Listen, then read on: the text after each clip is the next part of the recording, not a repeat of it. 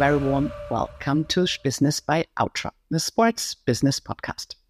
My name is Kim Scholze, and I regularly have the honor of talking to special personalities from the sports and outdoor industry.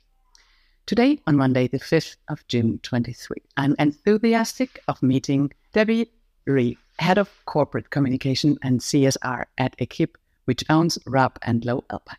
Nice to meet you Kim. It's great. Our conversation in the next 45 minutes is in cooperation with Outtra, the ecosystem for the outdoor bike and sports industry, who, whose digital tools optimize the customer journey and increase sales of brands and retail. Together, we look at relevant content through the eyes of industry experts and enthusiasts. That was a long intro, Debbie. I'm so sorry for that. we know who we are, where we are, and why we're here. Exactly. And this is something what I would love to share with our listeners and viewers. Who are you? What makes you tick? Can you give us a personal intro, please? Oh, goodness. It's probably one of the hardest questions. Should I do it for you? Yeah. so I'm Debbie. Um, as you say, work at Equip. We um, we have the Rab and Alpine brands. Um, it's an amazing job for me. Um, I love the outdoors. Um, I've always been an outdoor geek. And to have an opportunity four years ago, I started working for the company. So it was just an amazing opportunity. In terms of what makes me tick, probably hard work. I like a bit of pressure. I like a bit of challenge.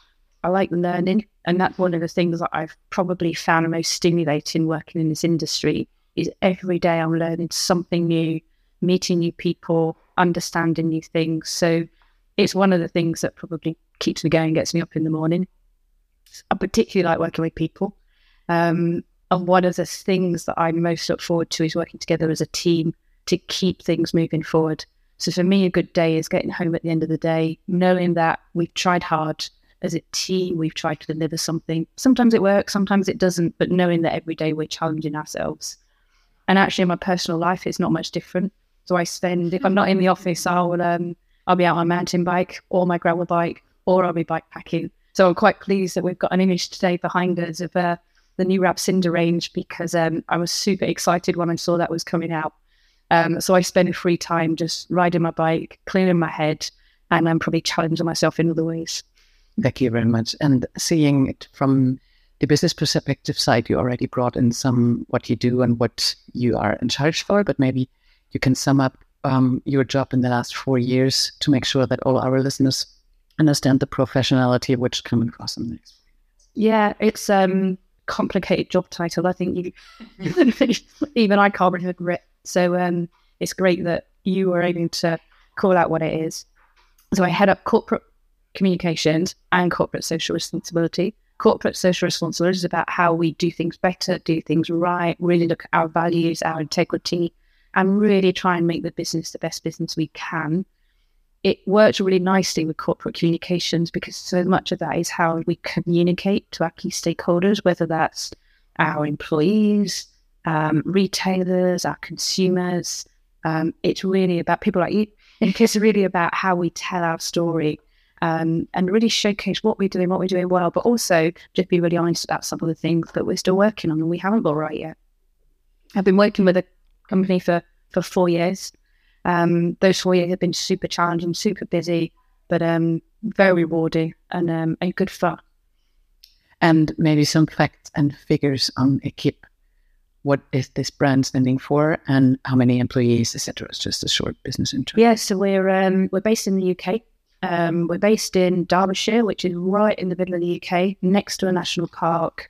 Um, we're ne- if you're a climber, we're next to some uh, probably world famous Gritstone Crags, and part of the, the, the brand, we're the owner of two brands, Rab and Lowe Alpine. Rab was pretty much born in the Peak District National Park by its um, founder, Rab Carrington, who really sort of cut his climbing teeth on those rocks that are sort of a 20 minute drive from the office. So we're still very much got our roots in Derbyshire, which is fantastic.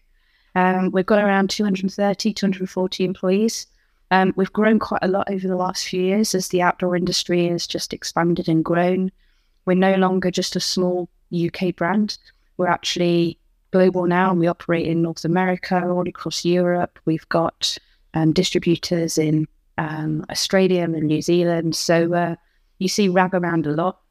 The brand Lowe Alpine is a, a pack brand. So we make amazing backpacks, um, originally US, but actually it was uh, it became part of the Equip family in 2011. Um, and it's a great brand. The pair work together, and it actually makes us. We we often talk about ourselves as the mountain people. So it's about high altitude, high mountain, um, and we're really about people who are looking for technical performance um, are really sort of trying to push the limits of what they can do in the outdoors. So uh, it, it's a it's a great place to work actually. and I will able to visit once. It's beautiful. Brilliant. and um, seeing what you said, your your job description from maybe we can have a glimpse in what was four years ago, because then we can outline what happened until today. So four years ago, what did you find? Why did you choose this company? What can you bring us back to the historical story? Yeah, for sure. We um so the brand was doing an awful lot of really good stuff. And when I say good stuff, I'm talking about corporate responsibility activity. So there was already a mindset of building products that were built to last. We had care and repair centers. We were using responsible down. Lots of the things that consumers were expecting from an outdoor brand. Rab and Alpine were already doing, they just weren't communicating it particularly well. And what we found were there were many other brands out there who had suddenly started to promote this as part of their of their product marketing, their communications. I came in, I came in from a, a totally different industry, uh, another great industry, but I, I, came in new to the outdoor industry. Which one was that? Um, I came from the brewing industry. so, I mean, I've had a gifted life. I went from the brewing industry to the outdoor industry. It, it doesn't get much better than that. Um, but I came in having done a similar role in the brewing industry. And then, really, for the first six months to year, it was looking at the things that we were already doing and starting to pull it together into more of a focused strategy. So, develop what we call Rab DNA, which was really looking at the fact that this is something we've always done. This wasn't new to us from the first sleeping bag that Rab Carrington ever designed 40 years ago. He, he developed it with longevity and durability and performance which is already the key words around sustainability. You want products built to last, uh, most sustainable products. So me coming in was really about refining that strategy. And we developed Rab DNA, which is very much focused on looking at partner, product, planet, and people. So four really simple areas. And everything we do now falls under sort of those four threads of our DNA. We now review those, we set targets against those, we report on them. We've actually released our sustainability report. We released it today, but I think that shows how far we've come in that four years ago, we were doing a lot, but it was all done a bit in secret. We were being very British. We didn't mm. want to tell people what we were doing. And here we are today, four years later, standing on a stage sort of an hour ago, telling people mm. about our sustainability report, quite out of character for where the brand was. But I think as a, as, as a business, we've realized that this is so important how we communicate to people. And this was exactly the journey I wanted to outline for how amazing this must be. And when I first heard your name some years ago, that was like, okay, the game is changing. Yeah. The game is changing for Equip. And this was somehow the most, for me, important thing to understand. How did you do that? And if we see now our listeners and viewers for how can I change the game? For me as a person and also for the brand I'm working with. And of course, four years are a long time. What happened? Blah, blah, blah. But can you can you go back to where where was the starting point? How did you do it? So I think it's um, looking at the the environmental impact, but not necessarily just the climate change impact, but what's happening out in in society. People are becoming more curious. People want to know more about what's happening. They want to understand where their products are coming from, mm-hmm. how they're being made. Um, have they got animal products in them? Um, are they locally sourced? What chemicals are on them? And I think this is, I won't even use the word trend. This is now a behavior that people expect when they purchase anything from a cup of coffee to a pint of beer to um, an outdoor product.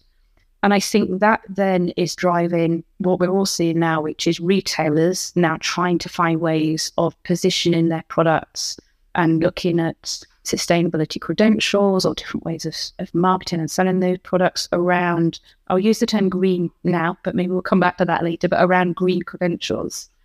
Um, but also the fact that legislation is changing. And part of who we are as a brand is about technical performance. And we've almost taken that to the same level with our sustainability data. So we've almost developed our sustainability role the same way we developed any product. So we've left no stone unturned. We've looked at every aspect of it.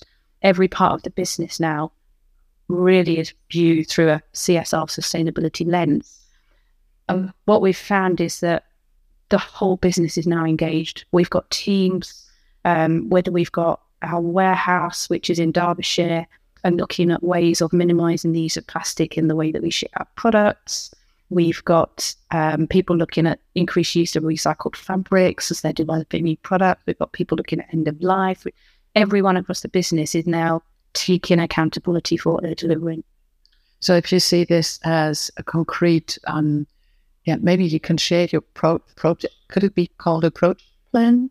Because seeing that from the historical business activities I did, that was always you need to get the people on board and you need to be sure that from basic to and in all directions everybody understands what you were talking about. So go back, please. Yeah. Go back to the moment. How was that? How, how did you? I think for me, it's the, the thing that I've always been good at is talking. so um, for me, it's been about communicating it effectively and showing people the reason why we've had to do it. So the probably the first most memorable moment whilst at Equip was I think I'd started in February. We then had what we call our internal sales conferences. I think it was in April. And I stood on stage in April, having been with the business about eight weeks. Uh, most people had never met me. I came from outside the industry, so no one trusted me. I came from the brewing industry. And I stood on stage and just told it how it was. This is where we are. This is all the great stuff we're doing, but this is what we've got to get to, and this is how we need to do it. And it was almost that moment of showing what other people were doing, where we needed to get to, and using that moment to show how we could do it. I think I walked off that stage, and a whole bunch of people came to me and went, That's great, but it's a bit ambitious. and here we are four years later, and we've we've done it incrementally in that we've looked at targets almost on a sort of six monthly seasonal cycle. And every year we're pushing ourselves, challenging ourselves, but trying to make it tangible so that non CSR, non sustainability people can understand it. Mm. So our employees can go home and tell their friends, this is what we're doing, isn't it great? Maybe we can go through one example because if we see our our perspectives on where to concrete collaborate, concrete communicate, concrete ed- education and knowledge transfer. Can you take one of the areas out where it was like it is so complicated?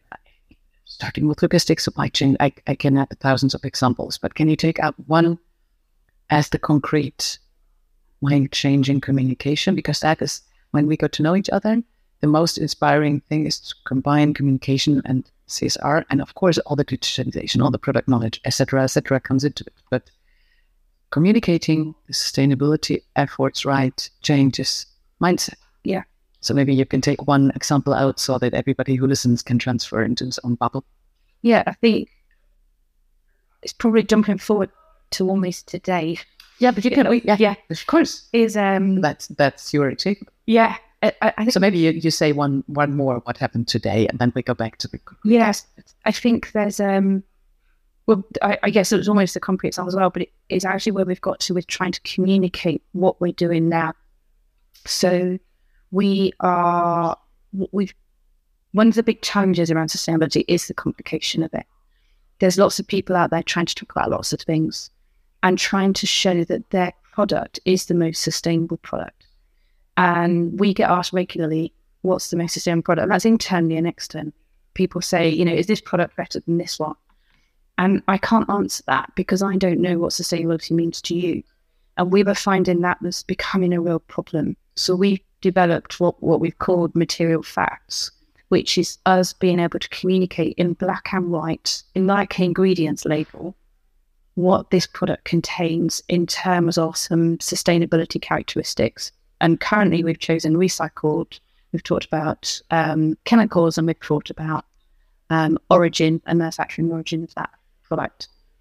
Now, that's something that has taken two years to develop. If you look at it, it's actually the most simple table you'll ever see, and you'll wonder what on earth we spent two years doing.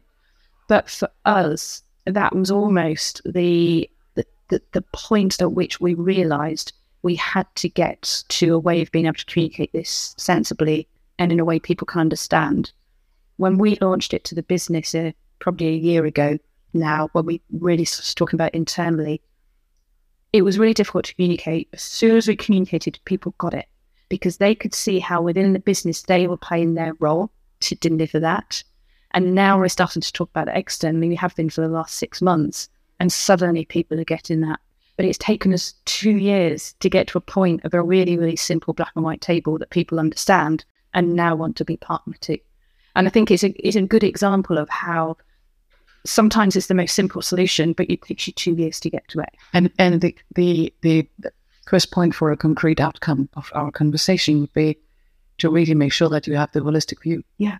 And starting from that, and maybe coming back to the example right now, if you take out one of the, your business pillars or one of the business departments, can you drive through or guide us through? One of our yeah, when when when you say like brought it down to, to our four oh. pillars, yeah. Commercial. And do you know what Deutsche Ortovox Atomic Steel, Sport 2000, Bechtle Sportler, Schuster Globetrotter and several other outdoor brands have in common. They are outdoor enthusiasts, of course, but they also work together in the Outrun ecosystem to create a new customer journey. Outrun will be a game changer for retail strategy. Their tools for data exchange and data analysis enable flow sales like you've never experienced before. With Outrun, consumers can directly see on the website in which store a product is available. They can make reservations and pick up. They can search for alternative products and make appointments with the brand's retail partners. So sign up for this ecosystem that has become a key player in this sector. It will change the way you perform in retail.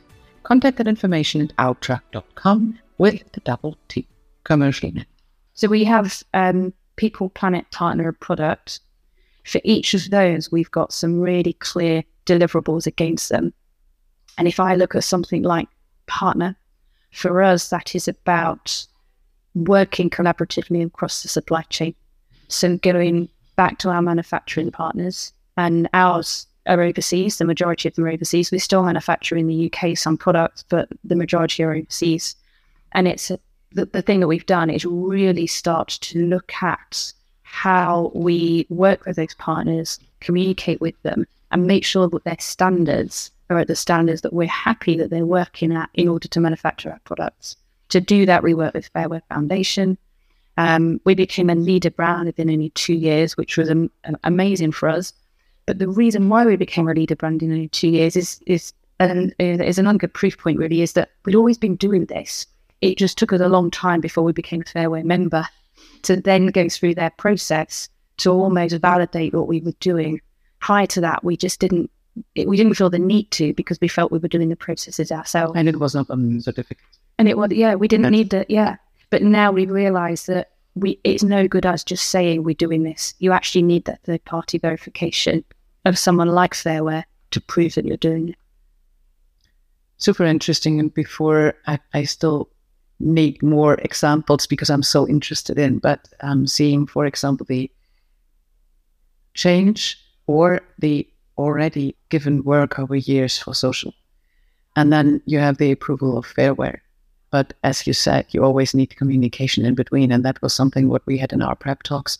How can sustainability or engagement, however we call this topic, which all makes us tick, together with communication, how can this be supported by each other? Because when we started knowing each other, that was the most important thing. So what can you share to make to make us work better in the industry.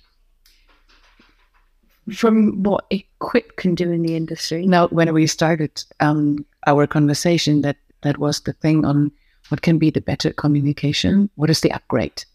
And of course, we talk on greenwashing. We talk, we talk, we talk. But the concrete question is, how can we better communicate communicate in terms of sustainability and products? What can we do in the upgrade version? Okay, so I think one of the things that we've done in our business is trying to stop using the word sustainability. Um, I was struggling. Yeah. Meaning it all the time, but I, yeah. Yeah. It's, um, I think it's become a really misused word. Mm-hmm. Um, I think it's become a shortcut as well. So people are just using it as a term to mean good or green or eco or value. So we've stopped using the word sustainability where we can. We've also stopped using the word green and eco and uh, environmental friendly and all the other terms. What we've tried to do is boil it down purely to data characteristics. And when we're talking to the rest of the industry, we're using that same language. So we're trying to be really clear to them that what we mean by sustainability is going to be very different to what someone else means. So we have to drive an industry change where we stop trying to compete around who's got the most sustainable green product and actually start to talk about how we compare data around what would have been sustainability credentials. So, recycled content or chemicals within a product, or whether it's manufactured using reduced impact manufacturing like solar panels or renewable energy. And I think it's going to take a big change in the industry. And then I think it's going to be a way that we have to communicate more effectively to our consumers about what they mean when they ask for a more sustainable product or a green product or an eco. Mm-hmm. One of the things we know about the outdoor industry is that consumers are really quite well educated. They understand um, they understand fluorocarbons, they understand downfill, they understand hydrostatic head and waterproofing, and they understand all these hugely technical products that I didn't understand until I joined the industry anyway. And yet we then try and dumb down sustainability into a logo or a green tick or a flag or a leaf. And I think we need to treat consumers the same way in that we just give them the data and let them make their own decisions about it. It's something we're really pushing for as a business. And we actually, one of the things we've been talking about here these couple of days is working with other brands with us so that we can start to create a new standard about how we communicate together externally. So we're all aligned rather than trying to compete around who's got the most sustainable product. Mm-hmm. There's more the responsibility behind and using all the moments. And when we refer to the last days, we are on the outdoor show in Munich. And today, on the 5th of June, 23, you launched your sustainability report. Yeah, we did. Yeah. So with that, um, with it's our fourth, it's our third report actually that we've released, um, and it's always a challenge. It's always one of those things where you think, is this really worth it? It takes a lot of time and a lot of effort, um, and who actually reads them? um, other than people like me checking other people's sustainability reports to see what they compete. Yeah, to see what they look like. Um, but I think the important thing to us about a sustainability report is it gives us a chance to pause stop and reflect on we've done what we've done in that last year. And sometimes you'll know this, kid. You're so focused on what you're doing today, you forget to sit and look back and see where you've come from a year ago. So that chance to pause and reflect. The fact that we do it against the four pillars, so people, partner, product, and planet, allows us against each of those to really reflect on what we've achieved and, where we've still got to go and there's stuff we know we've still got to do. But it gives us an opportunity to call out key partnerships that we've been working in, promote those people and, and really share that externally. Um, showcase this year, we've particularly been working with our athletes. It's the first time we've ever done it, but start to work with our athletes and showcase the work that they're doing um, within their own expeditions, which helps minimize their impact or educate other people on the impact of, of big expeditions. So let's call out the work that they're doing. It gives us an opportunity to showcase employees so, so many employees are doing so much work around sustainability in our business. And I'm the one who sat here talking to you. But actually, there's 230 employees back around the world who are working on this on a daily basis. So, this is a chance to really reflect on those. It's also the document that our sales guides can then use to promote to retailers to really try and showcase what we're doing and the fact that it's not just one product that makes something sustainable, it's actually the whole of our business and the different way that we're working across all of our operations. So it's a lot of work. I'm pleased to have finally put it to bed and pressed the button, and we've got it sent out today. Um, Congratulations! Thank you. we'll be able to sleep tonight now. and you know what the what the fascinating thing behind this? If you say they, the salespeople can use it to promote at retailers, the feeling I have is we need to use it as an, an cross educational piece of mindset because exactly what you were saying, of course, you're a communication professional and your team is, etc., etc. But the basic pillars behind is for everybody the same. So, can you give us more insight on what you were saying on communicating together with others and share? So, this is something you just said some some minutes ago. Yeah. so I think um, there's a number of different partners that we work with, and I've sort of touched on Fair Wear already. But one of the things we're particularly keen on, and we launched it a year ago now, was something we've called our Mountain Manifesto. Our Mountain Manifesto is recognizing that we're a small business um, in a really big industry, um, clearly having a much bigger impact um, that all of us have across the globe.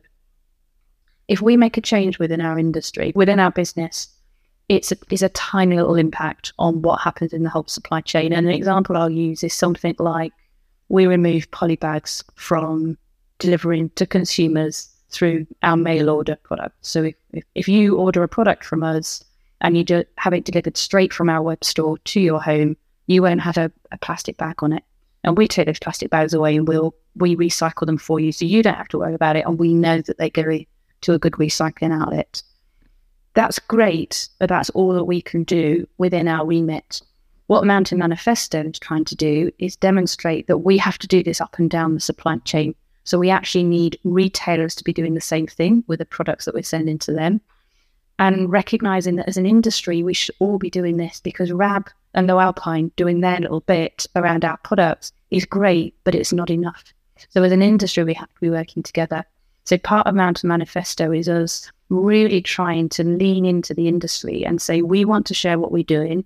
We haven't got it right. Of course, we haven't got it right, but we're trying things. We're deciding what we're doing. We're learning from that, and we want to work with others to find out what they're doing as well. So this is a working group where can, you can use our pod and video cast right now. We could. So please. That's a great idea. yeah.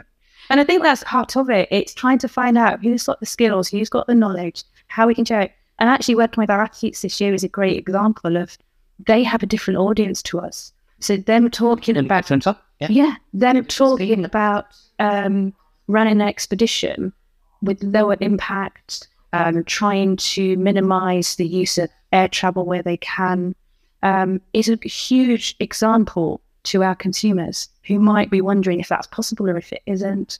Um, we have other athletes who are using podcasts like this to communicate um, to others about what they're learning on their expeditions and the impact of climate change and what it means to them. So I think there's a great example there of how we can reach out to retailers, to athletes, to other partners. Super good. And I think if this comparable to, for example, the winter sports industry, there are already around protect our winters, some athletes really setting signs. So a good where where where if these are now sending out to our listeners and to our industry and to the sector, what should I do if I listen to us and say, okay, I need to engage. I'm an athlete, I'm brand, I'm whoever. What do I need to do? Become a speechman. I think um, going down there as sustainability report, read it before you go to bed tonight. Um, now, I think the main thing is we're like we're a pretty open brand, and we're outdoor people. We like going outside. So come and find us outside for sure. You want me? I'll be on my bike. but I think come and reach out to us. We're on all social media channels. I don't need to go through what they are. You'll know what they are. But you can find us on all social media channels. We really want to reach out to people. But aside from that, we're also working with industry groups. So we're working with the European Outdoor Group, who are, you know, always the focus of, of where we are today in, in Munich here. We're working with uh, the OIA in the UK and the US. Outdoor Industry Association. Outdoor, thank you, yeah. Um, so we're, we're really leaning into those groups and we're doing things like we're hosting webinars, we're doing Q&As, we're doing interviews. We're really trying to lean into the groups, feed feedback where we've got to, but again, learn as we go because we know we haven't got all the answers. Um, I think we're in a lucky position because we're quite a small company. Um, we're we're quite quick to act. We're happy to make decisions. Our chief exec is, is, is a real leader in terms of just decide and do, and then we'll review where we are. What he doesn't want is um, spend, us to spend an awful lot of time thinking about stuff. We just need to move. And when you look at something like the climate agenda, we haven't got time to stand and read and analyze and count and recount and double check. Some of these things we just have to do it and then review and see how we've we've got on but make the decisions with the best information you have today. So anyone who wants to get in touch, get in touch, find us on an industry group, reach out to me, um, find us on LinkedIn. And we'll share all the information Yeah. plus the sustainability report in the show notes. Perfect. Thank you. And this is uh, super brilliant. Thank you for that conversation. Are you ready for short, spontaneous until Not really. it's it's from from in our B two B podcast from the like complete scale. It oh, oh, oh people business, which I it, such a buzzword, which I do not really like, but on the other hand, it makes us tick what we do. So, if you are ready, Let's go. it's on only two or four questions. Um, your most inspiring moment, or who inspired you in a special and sustainable way? Um, I would probably say um, a boss of mine, who both he and I um, both would get frustrated around how the sustainability agenda was all negative. So it was all about reduce, minimize, stop doing this, minimize waste. It was all negative. Just stop, stop, stop. And both he and I worked together to, I guess, change that mindset. And we started looking at how can create a positive impact. And it's something which I've tried to do ever since is if all you do is tell people, switch off the lights, don't drive here, don't travel, don't slide, don't wear those clothes. How, how many discussions I have in my friends? This makes no sense. It makes no sense at all. What you should do is try and create a positive impact. What can you do differently? How do you communicate And differently? how do you feel good because of responsibility? I- So that's And make it a motivating thing Yeah. rather than something you feel guilty about. your co- contribution to making the world a little better. Ah, but no idea. Dinosaur. Chat, share, try stuff, tell people to try things. Your most reliable source, Uh, emotionally, cognitive, whatever. riding my bike. Would you like to recommend a book or a podcast or a film or something which shortly inspired you? Um, great podcast is um, a podcast in the UK, Jon Richardson and the Futurenauts. Um, group of guys talking about y- you need to appreciate some bad language in it, but they talk about how bad is the world, and they don't use the word bad. How bad is the world, and they go through education or health or fast fashion or travel, and they review where we are, what we need to do, and how we do it. But they do it in a very light-hearted, quite sweary way. But it's a it's good fun podcast, and they always have some great guest speakers on. Okay. And um, last question: How can people get in contact with you for the most ideal way for you? Uh, the most ideal way is probably meet you on my bike on the trails. um, other than that, um, I, I'm on I'm on LinkedIn. You can find me on LinkedIn pretty easily. Uh, you can actually find me on the Equip website. So I'm one of the the named contacts from a corporate comms point of view. Um, I'm pretty easy to find actually. I, I, although my surname isn't that, I'm it is pretty common surname. I'm pretty easy to find. Is there something for the ending you would love to share? I just say just do stuff. Let's go out and do things. Stop waiting. Just decide and do and make a difference. Thank you. A pleasure. Thank you so much. I love working with you. Had a good show. Thank you very much. You too. Looking forward to working and speaking soon. Enjoy this evening. And if you, as um, listeners and um, watchers, like what we do, please share to everybody who's um, being on the way to be responsible or already responsible in the corporates, because everybody of us has the responsibility for change. Thanks a lot, and uh, see you soon.